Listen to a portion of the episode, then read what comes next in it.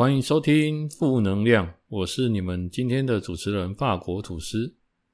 很高兴在这个平台跟大家见面。那如果喜欢我的频道，请帮我留言或点选五星好评，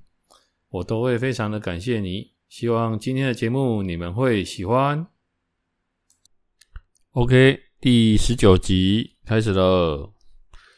好，这次现在的时间是五月的十一号，距离我上次录音应该有相隔十天左右。那帮大家更新一下了哦。那之前就是录到，哎、跟大家说我去做那个大肠镜。好，那上哎、这个礼拜二的下午两点，好，带着一个忐忑不安的心。当然是我在去之前，已经很多人跟我讲过说，如果你的大便是流鲜血，那极有可能，好，就是是内痔痔疮，或者是大便太用力啊。当然我就去等结果啦。那其实是这样的哈，就是那一天做完大肠镜，其实就是，诶，我是用舒眠的方式做啊，其实蛮舒服的啦。哈，简单说就是。整个过程你就很像跟平常你睡午觉一样，好啊，睡一觉醒过来啊，也没有睡很久，那起来之后有一点像你平常有一点喝茫的感觉这样，那基本上我我都快大了，我得回家了，好，大概是这样。那过程当中医生有发发现说我有息肉的部分，那因为我们在那个还没有动刀之前，他就会有做一个。评估好，除了麻醉评估以外，在你还没有动刀前，他会先跟你说，如果有比较小的息肉，医生会直接帮你处理，那你是否同意？啊，基本上我们都同意啊，好，就不用再分两次嘛。那如果说你的息肉比较大颗，他是说如果超过二点五公分的话，会可能再排一个时间处理，因为那就代表。你们把手指头拿出来，二点五公分就是你的呃、食指跟中指这两个加起来，那就非常大颗了哈。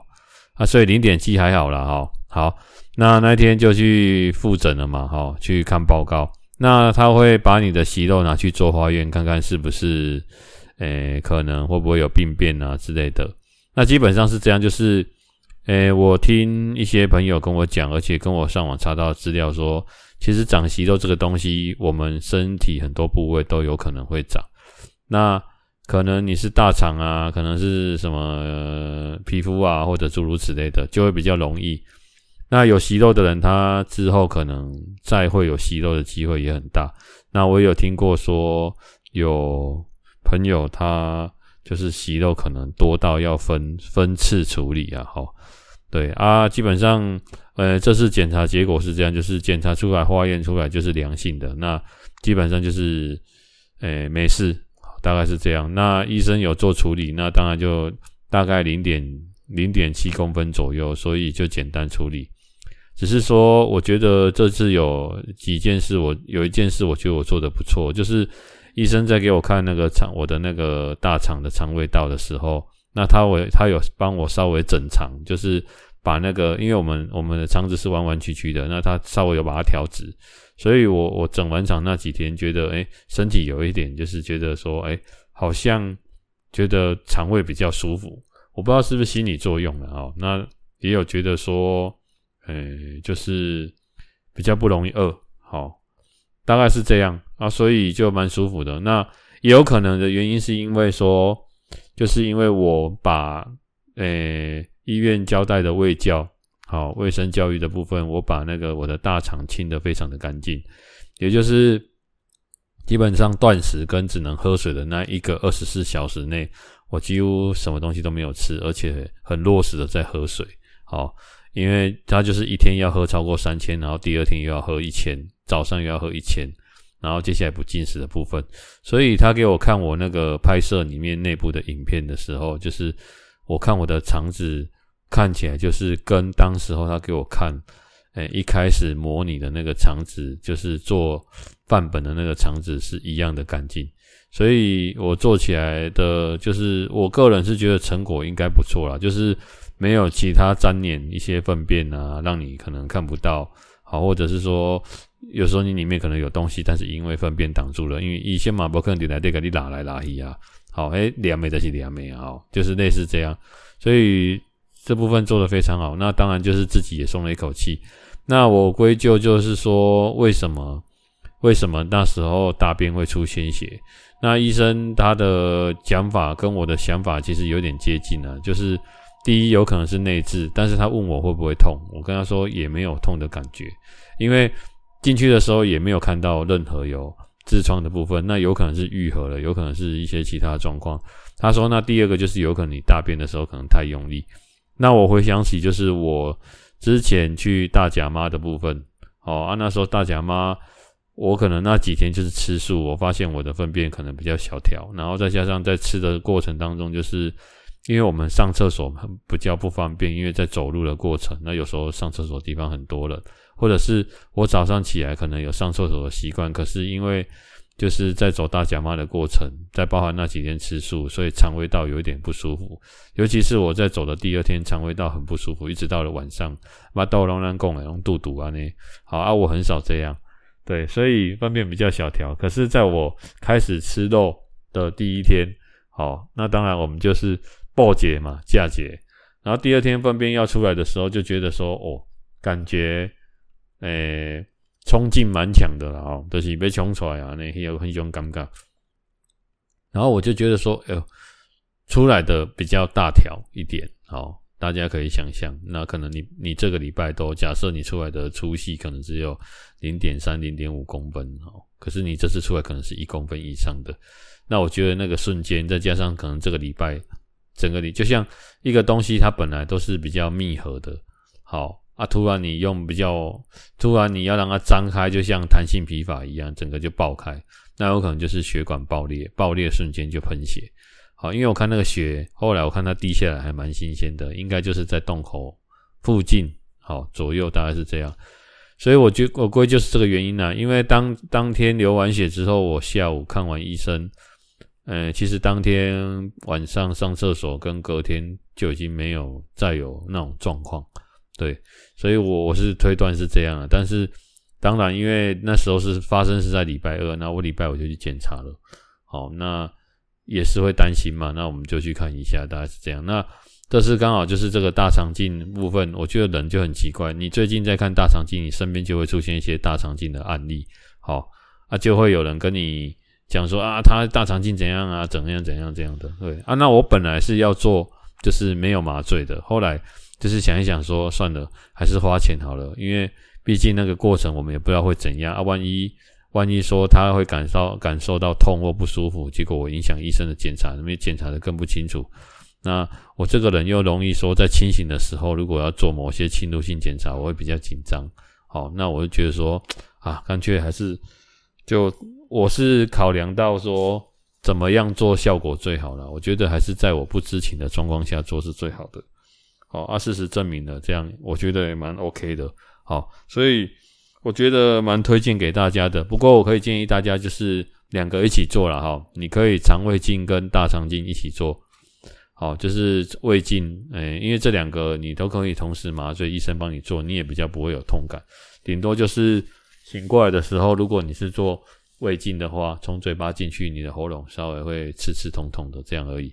好啊，我觉得现在台湾医疗技术很发达了。你看哪个地方可以说，哎，我今天去看医生，然后两三天后就排排检查了，很少了，几乎很少。大部分有的都要等很久了哈。那因为上个礼拜就是我聊到我们现在谈到这个大肠镜嘛，那上个礼拜刚好我跟我有两个呃以前打棒垒打垒球的朋友，我们就去聚餐，那这个也约了很久。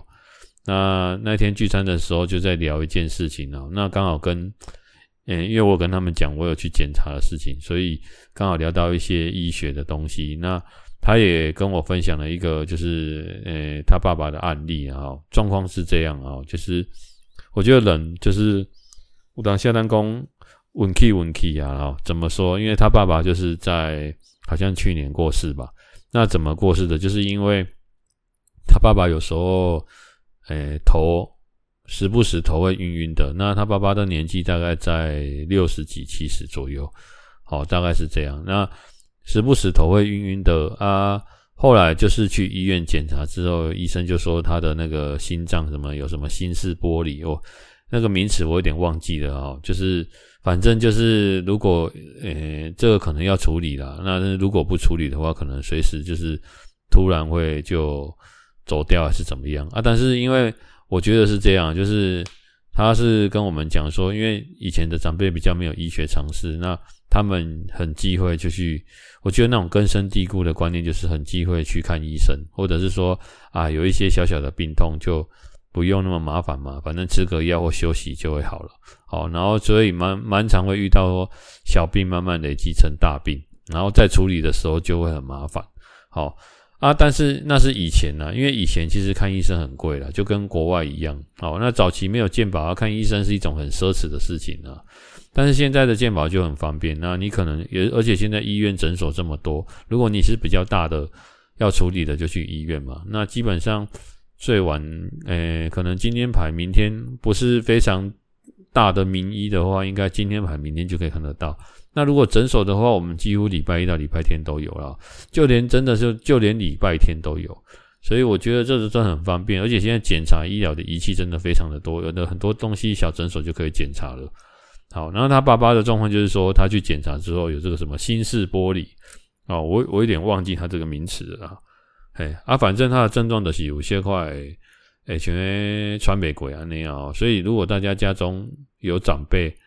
哎呀，所以有在跟你讲这个，就不要忽忽视了哦，这个东西，好，OK，然后就去检查嘛，好，这边先等一下，我先帮当帮大家查一下这个东西，对，哦。主动脉剥离了哈，这个东西它叫主动脉剥离。好，这是有时候一瞬间就会 GG 了。OK，好了，爸爸检查回来了嘛，然后就医生就跟他说要排开刀干嘛干嘛。其实之前已经去过医院了。那那一次去医院很特别的是，他们家没有人陪他爸爸去，他爸爸是自己去看的。看完之后也没有跟家人讲。好，然后排两周后要准备开刀，这样结果他爸爸。就在这两周的中间的，就是比如说十四天后要开刀嘛，那他可能就是在中间啊，第一周的时候，然后有一天就是早上，他说：“哎，我这个朋友跟我说，他早上准备要去上班之前，然后在用东西，他爸爸就走到楼下一楼去，然后站在大门口，突然就摔倒摔下来了，就是就是 趴趴着直接趴到地上去了。好，然后。叫救护车用一用，也有救了一下。听说中间有醒过来，然后开刀什么用了八九个小时这样，但是中间有醒过来，不过最后还是就是直接就离开了哈。好，我觉得这个事情就是我干嘛我当下让人问了哦，诶，就是有时候你就是你看，你明明知道有这个症状，可是它还是发生了。那如果是我。我现在在想的是这样，就是如果是我在处理，我觉得首先就是这种东西是突发性的嘛，怎么可能会排到两个两周后才要准备动刀？应该要马上处理动刀。那我不知道是什么原因，因为家属也没有跟着那时候第一次去看医生。然后接着的那单讲的细灸啊，细灸的一共就是呃细灸的意思就是就医的过程发生延误，好像。有的人就是错过了所谓的黄金治疗期了哈，就像有的人他可能比如说他的手断掉，然后手指头飞出去，那我们当下就会知道说这个手指头要赶快捡起来，然后放到那个比如说冰水里面，然后赶快在比如说三十分钟或一小时内送到医院去这种东西。好，那其实咱台湾来都有这种这种细灸的状况，然后人就走了哈。所以我觉得真的要特别注意的哈。所以如果你家中长辈，比如说他跟你说哦，我最近脚麻麻的，我哪里痛痛的，我哪里喘不过气，那很有可能啊，因为年纪到了嘛。如果他们又没有常经常性的在运动的话，我觉得蛮容易会有这种状况。那我这边讲的经常性运动，不是说走路散步这种的，这种是基本的，而是要有一点强度的运动。好，所以就是像发生这种事情，所以我对于可能是我行业的关系，我对这样医学的东西，就是虽然自己也不是医生，可是听了很多，那也觉得对某些小小的事情，我们就会很敏感。就像我之前跟大家提到说，不会有人去看你的大便，也不会有人嘘嘘的时候还观察说，诶，我的嘘嘘有没有很多泡泡，还还是说，诶，我觉得我最近也都睡很多啊，为什么觉得最近好像特别的疲劳？好，或者是注意到我们嘴巴的味道，或者是我们的眼白有没有泛红红的或泛黄哦之类的，这个都要特别注意了哈。所以，诶，大肠镜事件就跟大家讲到这边啦。总而言之，就是一切就是健康，然后处理好了。那医生是说两年后，然后两年后再追踪，因为这个通常都还会再复发，或者是说就是会再长，但不一定在同一个部位。那当然，他也有看给我看那个放大二十倍的大肠，那帮我处理的部分呢，就整个都喷血了啊。但是因为那是放大二十倍，看起来蛮恐怖的呢。大大概是这样了哈。好，那今天跟大家分享一个，就是因为我诶有之前有跟大家推荐很多电影嘛。那最近我们台湾的台剧啊，有一部我觉得诶蛮推荐大家去看的，那拍的也蛮写实的，它叫做它叫做。人选之等，我想 Netflix 如果大家有订，应该就是它都在前几名哦的排名。那这一部主主要就是在讲一些政治的一些东西的啊。不过我觉得他讲更多的不是政治的而已，而是在讲我们人在职场上的生存之道啊。我想大家都知道，说人其实是一种人，其实在这个社会上，他应该。如果你要挑一种动物，我觉得用变色龙来形容人，我觉得是，呃，一个非常好的动物的代表了哈。就是说，我们人有需要，因为要适应这个社会，我们需要有很多的面向。比如说，我是一个员工，那我可能做好员工的事。那当我从员工变成管理阶层的人，那我就要做好管理阶层的事。可是，当一个员工跟当管理阶层，本身这是两个不同的职位，所以你的角色也要不同，你的身体的颜色也要变化。那你要适应，好，哎，那你可能接下来就以前是单纯的把工作做好，那现在可能除了工作之外，你还要对上，好，上面有上面的大老板，那你再夹在中间，那你对下他们是算是你的部属，你要照顾他们，但是你又要把事情做好，然后对上你要能够应付跟处理。所以当中阶主管也不容易。那对，那当大老板当然也有大老板应该要有的颜色，然后就是类似像这个意思。那我觉得他在这方面就是，呃，包含他里面有讲到一些社会议题了哈比如说死刑啊，或者是多元成家啊，啊，诸如此类的。啊，其实这些议题都是在带动一些我们目前社会上的一些状况。可是我个人是认为说，其实不管是什么状况啊，其实。会拿出来探讨，代表说我们是从一个呃、落后的国家慢慢进入先进的国家了哈。因为有很多国家在这些议题上，他们都已经做得非常的好哈。所以这是一个过程啊，就是成长的过程。好，当大家会讨论或正视这个问题的时候，所以这部剧就蛮推荐给大家看的。那中中间也有牵扯到一些亲情家庭的部分。好，蛮值得令人思考的。不过看剧是这样的，你可以看完，你也可以不用那么严肃看它啦。有些东西，有些过程，我觉得他也演得蛮好笑的哈。嘿，那你如果要用很严肃看它，那每每个东西每一集都有东西可以拿出来讨论。好，所以这边推荐给大家。好，那这几天哦，就是一直在看一些钓鱼的频道。那突然我就想到说，跟大家分享，就是之前有去钓鱼的经验。好，那。钓鱼这件事是这样，就是很多人就讲一句话：钓鱼是一条不归路。好，尤其是当你从你的装备买下去开始的第一支钓竿。那我这个我最早最早最早钓鱼这件事情，当然是受到我哥哥他们的启发了哈。那我表哥他们就是以前就嗯，因为年纪比我大，所以他们会尝试一些就是，诶，你没有学过或诶，比如说我没有打过篮球，我跟他们打。那因为大家知道同才之间，如果以同才来说，我们会做跟同才一样的事情是很正常的。可是如果他们，诶，天通常年纪比你大的人，他们已经玩过你玩过的东西，那他们会玩一些别的。所以很多童年童年的经验呢，像我们可能比如说我们去钓鱼啊，我们去露营啊，好，或者是我们去接触一些新鲜的事物啊，这些东西通常都来自于比你大的人，或来自你的家庭，哈，就你的哥哥啊，你的父母带你去做些什么，好，所以你看，有些小孩子他很喜欢爬山，是因为他的父母会带他去爬山，好，类似像这样。那我哥他们以前就很喜欢钓鱼，那我就会跟他们去钓。那我们以前的钓鱼最早最早，我们是用那种垂钓。垂钓，我跟大家讲就很简单。如果大家去过钓虾场就知道了吧，就是它会有一根浮标，然后一个钩子，然后一个类似像，诶、加重的，诶、它会放一个很像铅的东西在下面。好，它主要是这个铅的重量要跟你的浮标达到一个完美的，就是平衡。也就是说，铅的重量要刚好让你的浮标能够站起来，但是又不可以太重，让浮标整个沉下去，这样你会看不到。如果有鱼，它在吃它的信号，好，所以浮标基本上都会漂浮。比如说，它会有一个完美的角度或者是高度在那个水上面，好，大概是这样。那如果有鱼吃它，那它瞬间就会掉下去。好，那当然有的是假信号。那各位不知道有没有看过鱼在水里吃东西的画面？如果没有，那我讲一个东西给大家了解，就是大家去那个水族馆哈，然后或者是你有养鱼的经验，你可以试着。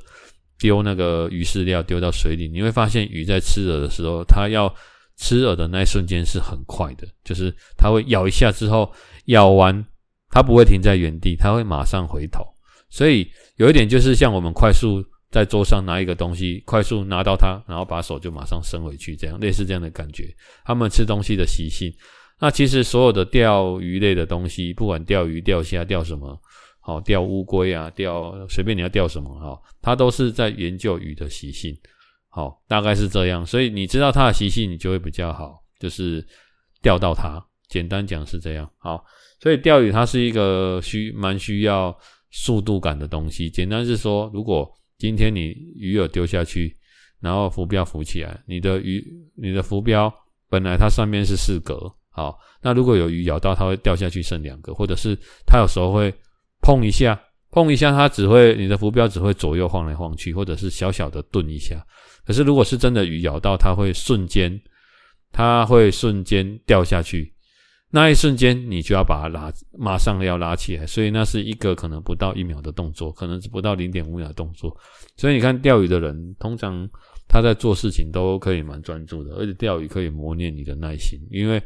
通常等你钓到鱼的时间，哦。诶，一般的钓鱼来说，你钓到鱼的时间，整个包含你在拉鱼的时间，假设以一个小时来说，可能五六分钟而已。好，不管你钓拉几还几次，其他时间大家都是在等待。好，大概是这样。那它最最最让你觉得最有成就感的地方，就是因为每个地方的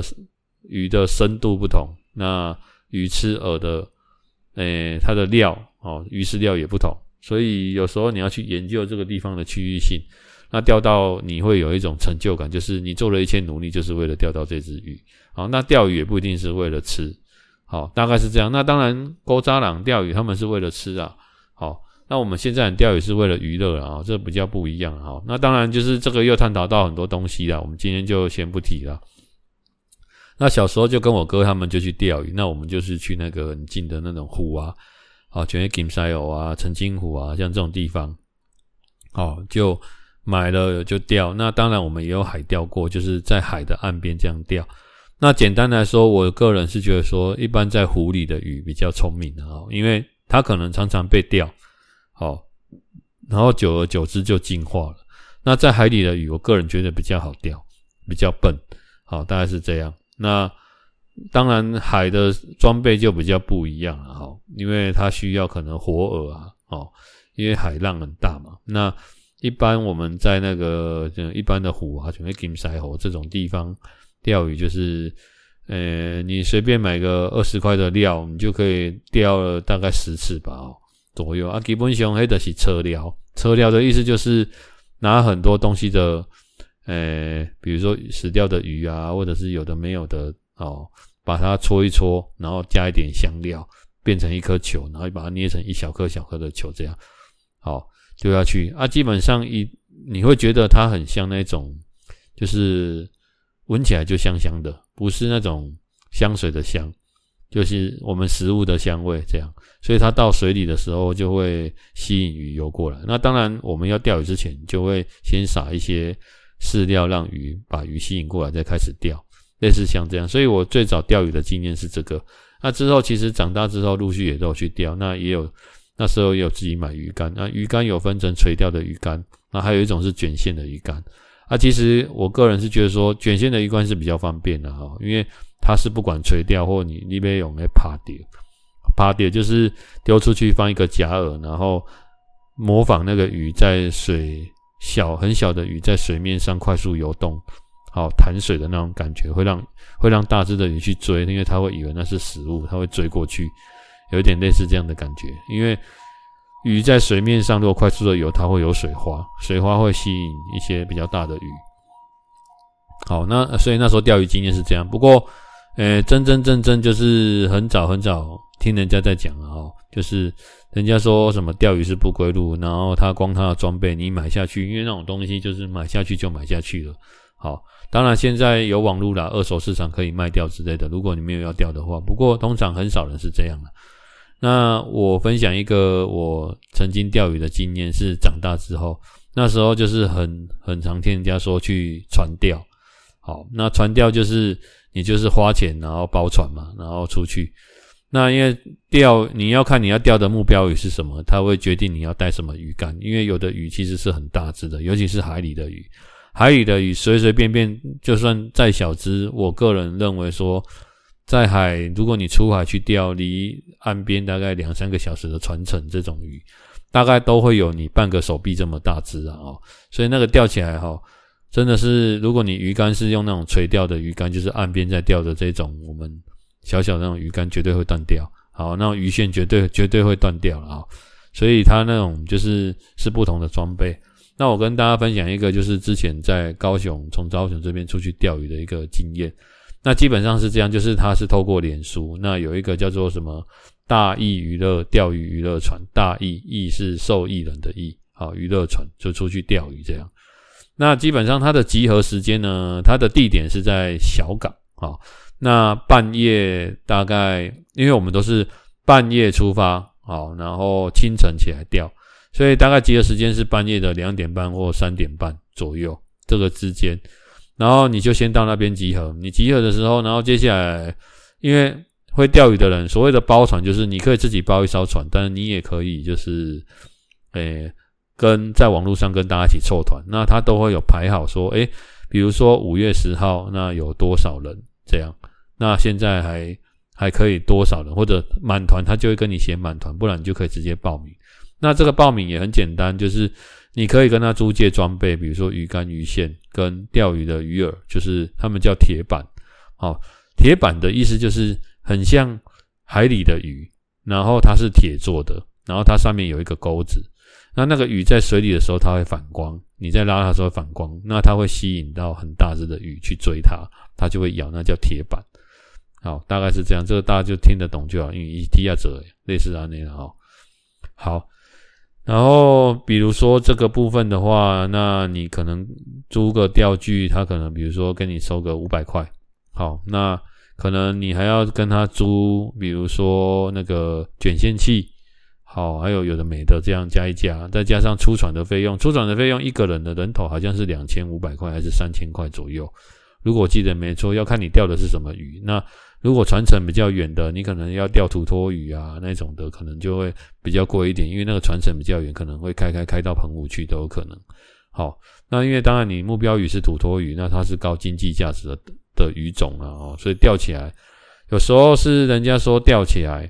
你可以把鱼，因为现在网络有很多可以卖鱼的，好，你直接把鱼可能你杀好了，然后请人家来拿。然后价钱就会上面就会先谈好了，这样也是一种蛮方便的东西。那土托一定是大家抢着要了，那还有一些比较没有经济价值的鱼，也是会有人要，好看他们拿来要做什么的哈，大概是这样。所以你平均就是你出船这样钓鱼，好，然后再加上你整个，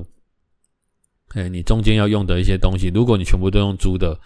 我船费再加上这些东西加起来，可能要在大概落在四千块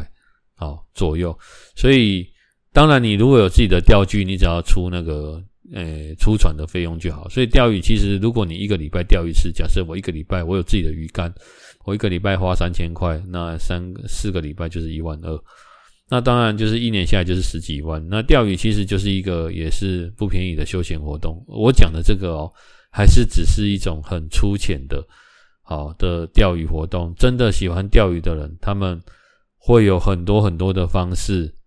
很多很多的给洗桃啊，好，还有很多很多的地点。开车你还要去到哪里？还要走路，然后经过哪里到哪里之类的，还要包等。到有时候是大船，有时候是小艇，有时候是。像小小的独木舟这种的都有大有人在，好，所以喜欢钓鱼，他就是一连串的这样钓下去。那钓鱼的人就会有像邮票一样，他们在收集他们的那种鱼戳，哦，就是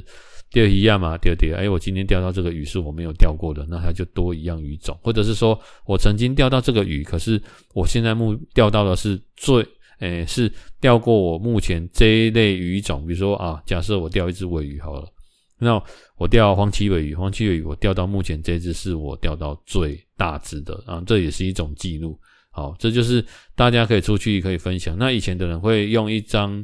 会把鱼丢到那种类似像墨汁上面去，然后把它盖在那个，比如说那个白纸上，好，很像写书法一样，好，类似的概念。不过现在很少人在这样做了，是因为以前。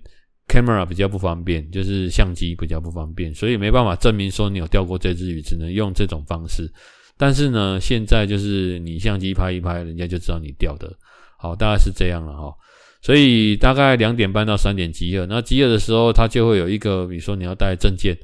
好，然后你登船，他会算一下你的人数，然后你人到了没？这样，啊，你不可以给人家放管哦，哦，就是你给人家放管，人家会把你注记起来哦，以后就会变成黑名单，然后会通知附近可能在高雄做这样一样做这样就是娱乐钓鱼的生意的人，跟他说这个人是拒绝往来户，好，类似这样，好，OK。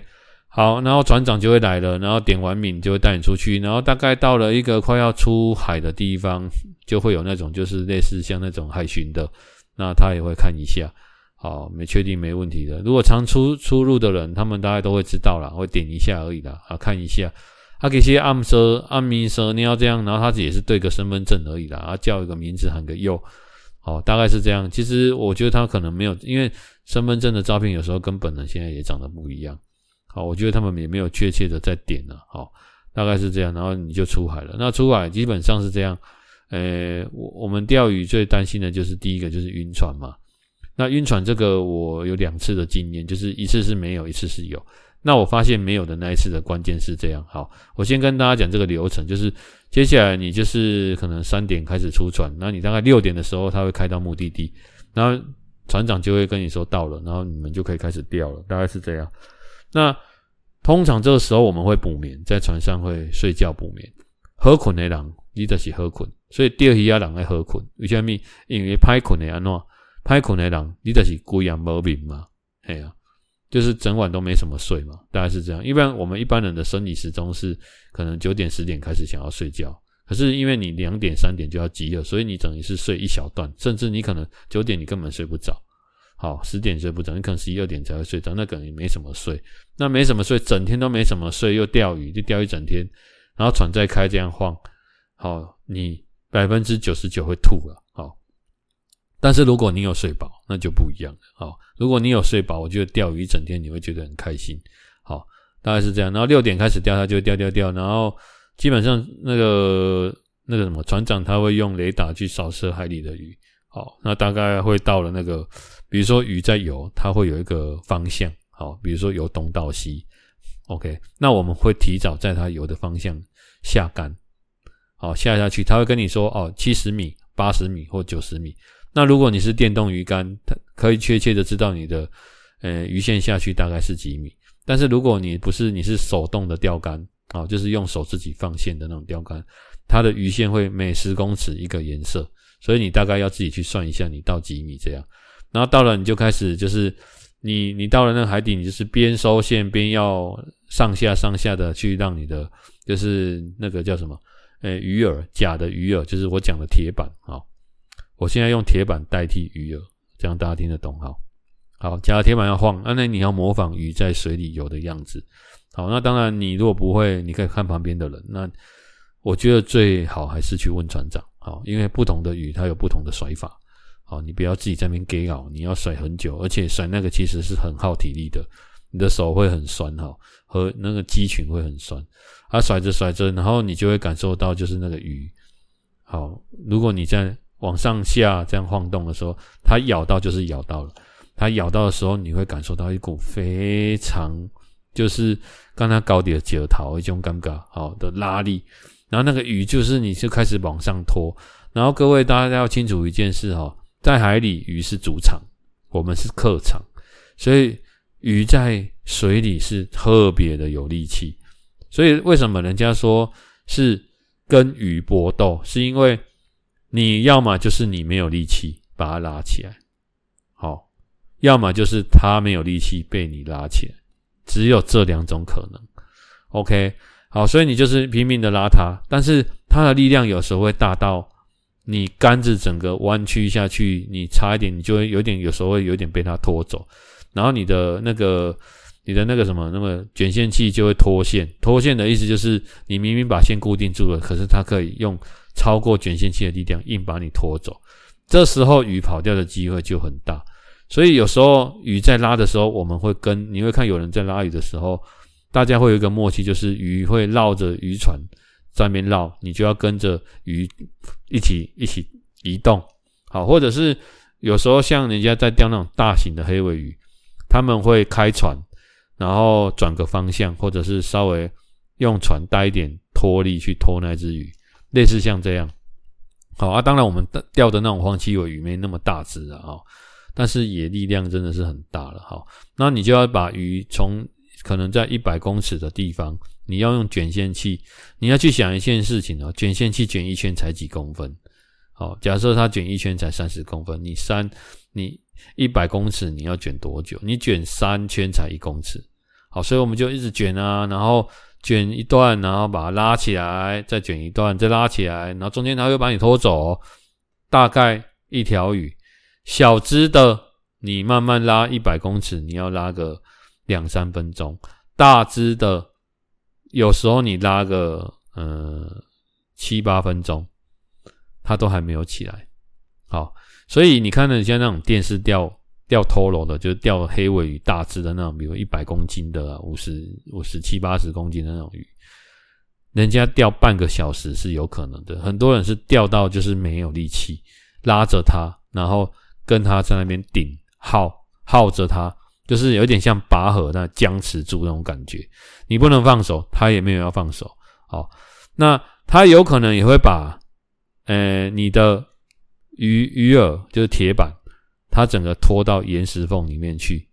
OK，呈现杠杆的概念。杠杆就是说，它让它呈现一个角度，让然后你在那边拉，可是它在里面。可是你会发现，你拉的力气其实是你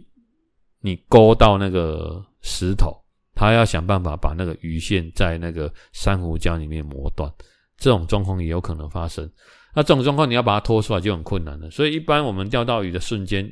我刚刚有跟大家提到说，如果钓鱼这件事情，鱼吃到饵会怎么样？它是吃到马上收回来嘛，所以它在咬到的时候，你要瞬间先把它拉住，你不能一咬到之后你放走它，你放走它，它就会拖回去一个安全的地方，那时候就对你很不利，所以我们就是一直拼命拉这样。那基本上在钓这个就很像你在拿那个哑铃，在那边一直反复的拿哑铃这样上下上下上下上下。我觉得以女孩子的力量来说，可能钓一条就会耗掉很大很大的力气了哈。小只的，那如果以男生来说，哦，如果你这样持续这样钓一天，我我假设钓十条好了，大概你就很疲劳了啦。好。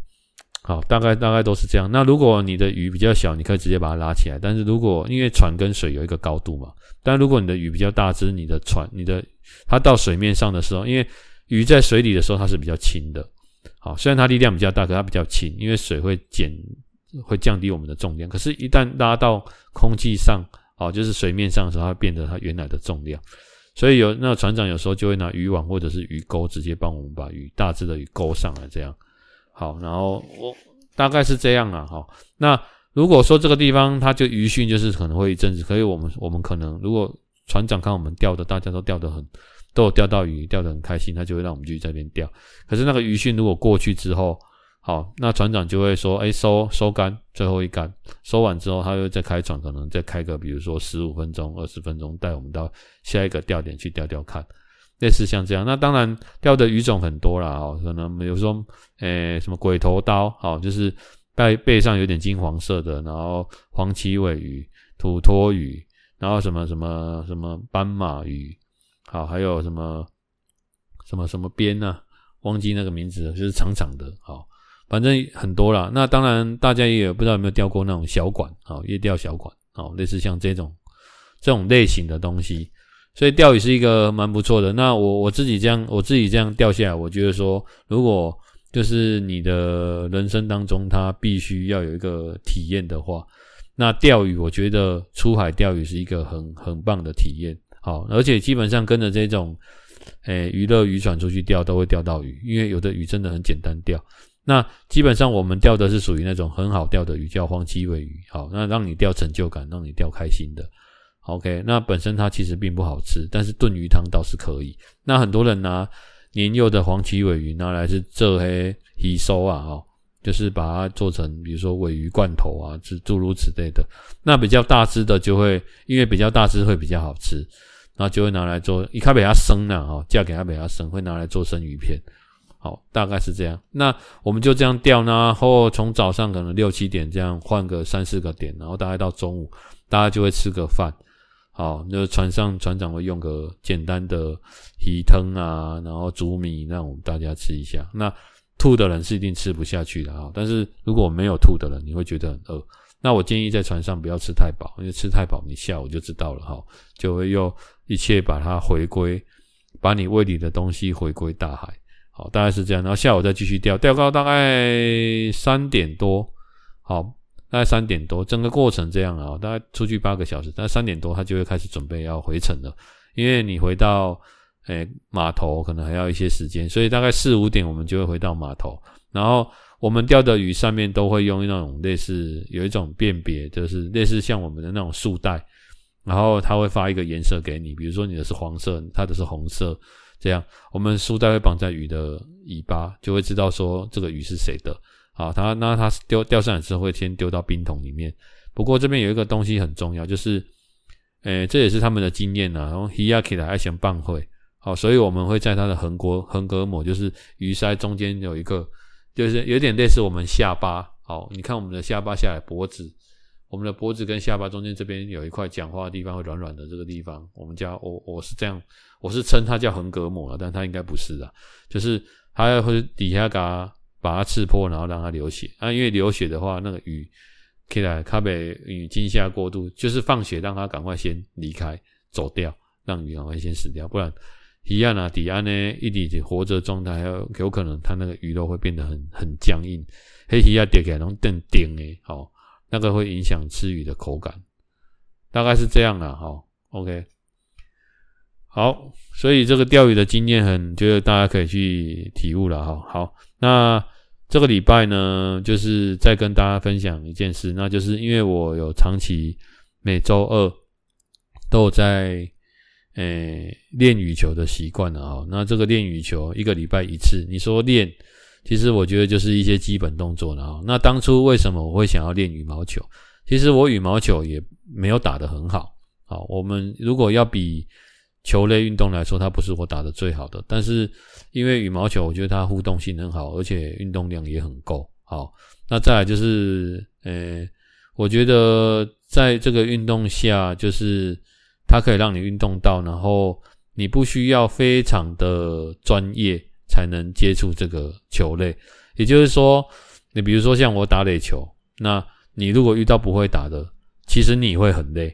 因为你要捡球，然后你打给他接不到，所以你们会一直在捡球跟打不到的状态下，好，所以而且他又需要一个比较大的场地，好，比如说我们要到室外找一个草皮，然后可能丢球又要小心，所以基本上你要跟会打的。但是羽毛球呢，它就是一个老少咸宜哈。比如说你不会打，有很多不会打的，它又是室内，所以男生女生都还蛮喜欢的。好可以接触的球。再加上因为我们台湾这几年羽毛球非常的盛行，除了戴资颖以外，还有一个就是我们拿一个奥运金牌哈林洋配，所以现在很多空地我发现他们都改建成羽毛球馆。好，来让大家打羽毛球。那打羽毛球就是租场地啊，一个也可能一个小时两百五或多少这样，大概诸如此类的。那说到这个羽毛球，我也打了好一阵子了。那一直以来，我为什么突然想练羽毛球？是因为每次打球呢，就会遇到一个状况，就是说，虽然我是打开心的，可是我这个人是这样，就是如果我要从事一项运动，或者是我要诶、做一件事情，诶、我可以很随便，但是。运动这个部分的话，我觉得就跟打电动一样啊，就是呃，比如说或钓鱼像这种东西，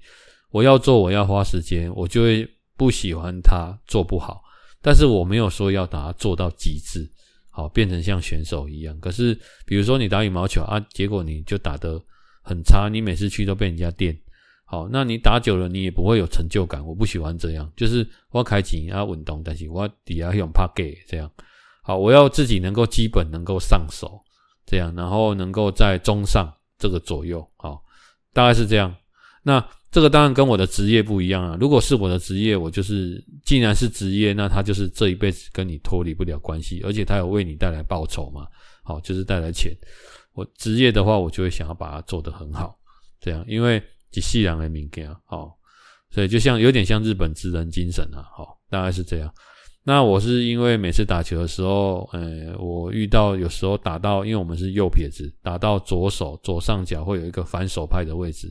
每次遇到那个反手拍，我都会换左手打。好，可是因为其实这样是不对的。好，这是一个不不是很 OK 的打球方式，是因为啊，我们反应还可以，赶快把球拍换手打。那我就是在反手拍右手的时候，都会被逼到。所以逼到的意思就是。只要对手知道打这里，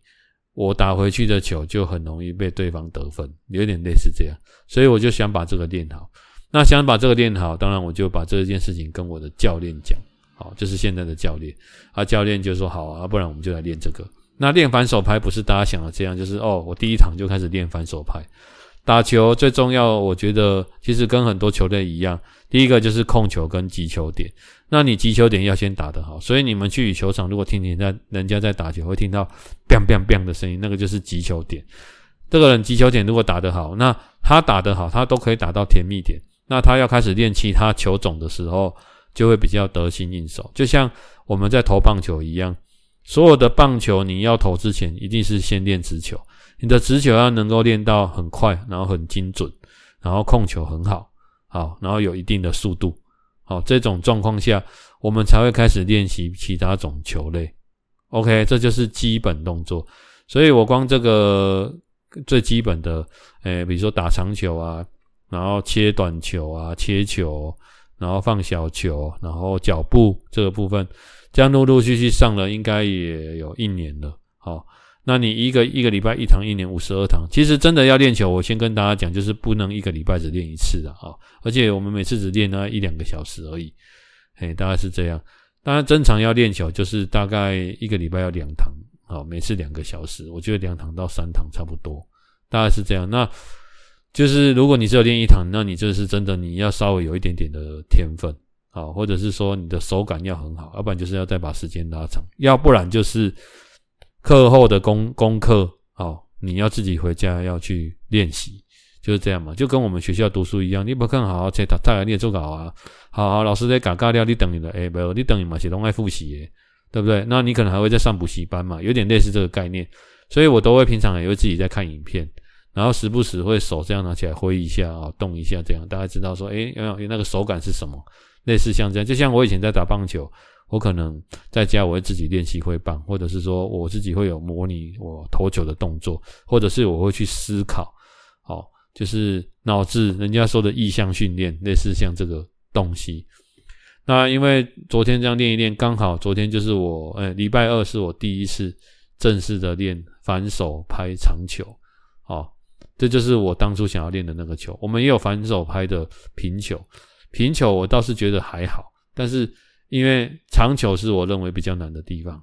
所以昨天第一次练，诶，练起来觉得，嗯，呃，我们大概我大概打了三二三十颗球吧。好，因为这个也不能一直练，你的手会受伤。因为在你还没有掌握到诀窍的时候，OK，那我就我们就我们三个人在那边轮着打，轮着打。我突然体悟到一件事，我想要在这边跟大家分享。我觉得所有的东西都是有连贯性的，也就是说，我礼拜二那天练反手拍的时候，我发现说，诶，我好像打得还不错。以第一次练，我觉得我打得还不错。但是我事后在那边想说，诶，为什么我可以这么快的领悟到？有可能你说天分吗？我觉得一点点，但是我觉得更多的是，呃，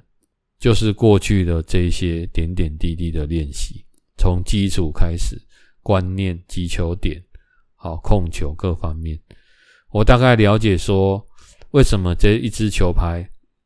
小小的一支羽球拍，光是握把的部分。它会有六个面，好，你的主要面会是一个正面，然后接下来，因为它是四方形的嘛，但是其实它是不是四方形？它是一个六角形，好，只是它有四个角是比较大的，另外四个角是比较小的，是因为让你方便转拍在用的。所以我后来我在用的时候，我就发现说，哦，原来是这样。然后我在打的时候就觉得说，诶，教练说你在打的时候，你你先以打到球为主。接下来再来要求控球，然后我就打打打。一开始我的球都是一直打偏的，有打到，可是打到不是要我的位置，我要的位置。可是后来我就调整我球拍的位置，就是我就调整我转拍的位置之后，我就发现它可以打到我要的位置，而且我打起来是比较，呃，不是出拱烂。好，大家知道出拱烂就是，呃，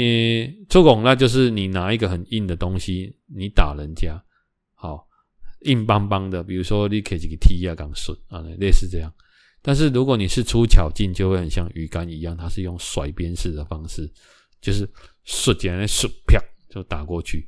所以我打起来感觉不错。好，所以我觉得，我觉得，我觉得所有的事情好像都是这样，就是在你还没有走到那时候的时候，其实你的教练他会知道说你大概到什么样的程度。那再加上你自己做功课，然后等到你开始验收。成果，诶，你突然学到你要的东西，因为我要学的这个反手拍是比较进阶的东西，他不可能一开始就教你。好，OK，诶，到了这个时候，我发现说，哦，原来就是这样。那我自己也大概懂这个转拍的道理。这个就很像我以前看那种，就是不知道大家有没有看过那种学那种功夫武术的电影，教练在教徒弟。好，那他的他的师傅在教徒弟的时候，他可能会教他做一些，比如说。提水啊，然后，诶、洗马桶啊，或者是一些什么深蹲的一些动作，扫地啊，诸如此类的。为什么？他叫他练基础的体能。好，所以我觉得体能你练好啊，因为我的体能应该是还可以啊，体能练好，然后再加上就是一些技术什么什么有的没有的，慢慢再加上去，然后最后变成你要的东西。所以我觉得这些东西。都是有连贯性的。好，那这边我就跟顺便也跟大家分享一个，就是好那个最近一个长期训练的体悟了哈。我之前应该有跟大家讲，好，我觉得一个人的长期的体能要好，第一个就是睡眠要充足。那睡眠充足不是你一天睡得多久，而是说你睡眠的时间要固定，而且是要尽量能够就是比如说在十点前睡觉。好，这个叫睡眠时间，因为现在的人都晚睡嘛，哈。那我听过之前就是这这最近听的一个呃 YouTube，我觉得他讲的也非常好，在讲睡眠的重要性。就是说我们睡觉我们可以早睡早起，但是通常你上班的时间你都是晚睡早起，长期以来身体会发炎，而且你会发现一件事：当你睡眠不足，脑子不清楚，然后你的体力就会没有办法那么好，好，或者是你的身体酸痛恢复就会比较慢。这个我亲身试验过，好。那第二个就是我要跟大家讲的，就是，呃，因为我长期有在每天做二十下的，比如说伏地挺身，好，跟类似像波比跳的东西，但是现在不是直接做波比跳，而是我伏地挺身会做比较倾斜度比较高的伏地挺身，再加上说我有在背水，好，这些习惯，再加上羽毛球，好，我发现我的身体的一些之前肌肉很容易酸痛的状态都没有了。而且已经很长时间没有了。那当然，因为我背水，因为那个肩带不是很好用，所以基本上我是左肩有时候会比较酸，但是那个酸是背水造成的后遗症，久久推一次就可以了。因为你要负重这么重，但是你不不可能没有运动伤害。可是我过去比如说颈椎啊，或者是我的背后这个 T 字部位，好，就是肩膀跟腰椎这个 T 字部位，现在我干嘛用靠拉？好，所以我也跟大家分享这个东西，就是我觉得人到了一个年纪，好，不能再仗着你笑脸。我们跟六十岁比，当然笑脸。可是因为我这一阵子真的发现，很多人到一个年纪，真的就是也行为方面、行为举止方面，他们都就是感觉很老态。好，而且我发现有在运动的人，就是我上个礼拜有跟朋友聚餐完之后，然后又后来我们又有去打球，我发现。真的，一样岁数的人，真的你是平常有在运动，好，然后睡眠有充足，真的有差。真正平平安那四十几岁看起来，有的人看起来真正像五六十岁，看起来全做老，干嘛全打钢全做天嘛呢？那种感觉。可是有的人看起来，你就会觉得说，他看起来不像这个年纪啊。我觉得这个跟完全跟生活作息有关系，所以真的是人家说。要美，要漂亮，要身体健康，这种东西真的是不能偷懒，这是一辈子的功课。好，那今天跟跟大家讲到这边了，好，那下次再跟大家分享一部 Netflix 的影集，这个题材蛮新鲜的，叫做《相扑圣域》，在讲相扑的故事。这是我第一次看到有关相扑的影集跟电影类，我觉得这一部拍得非常的细致，非常的好。我觉得他可能会出第二部，那有机会再跟大家分享哈。OK，感谢大家收听。如果喜欢的话，啊，再给我一些鼓励。好，谢谢大家。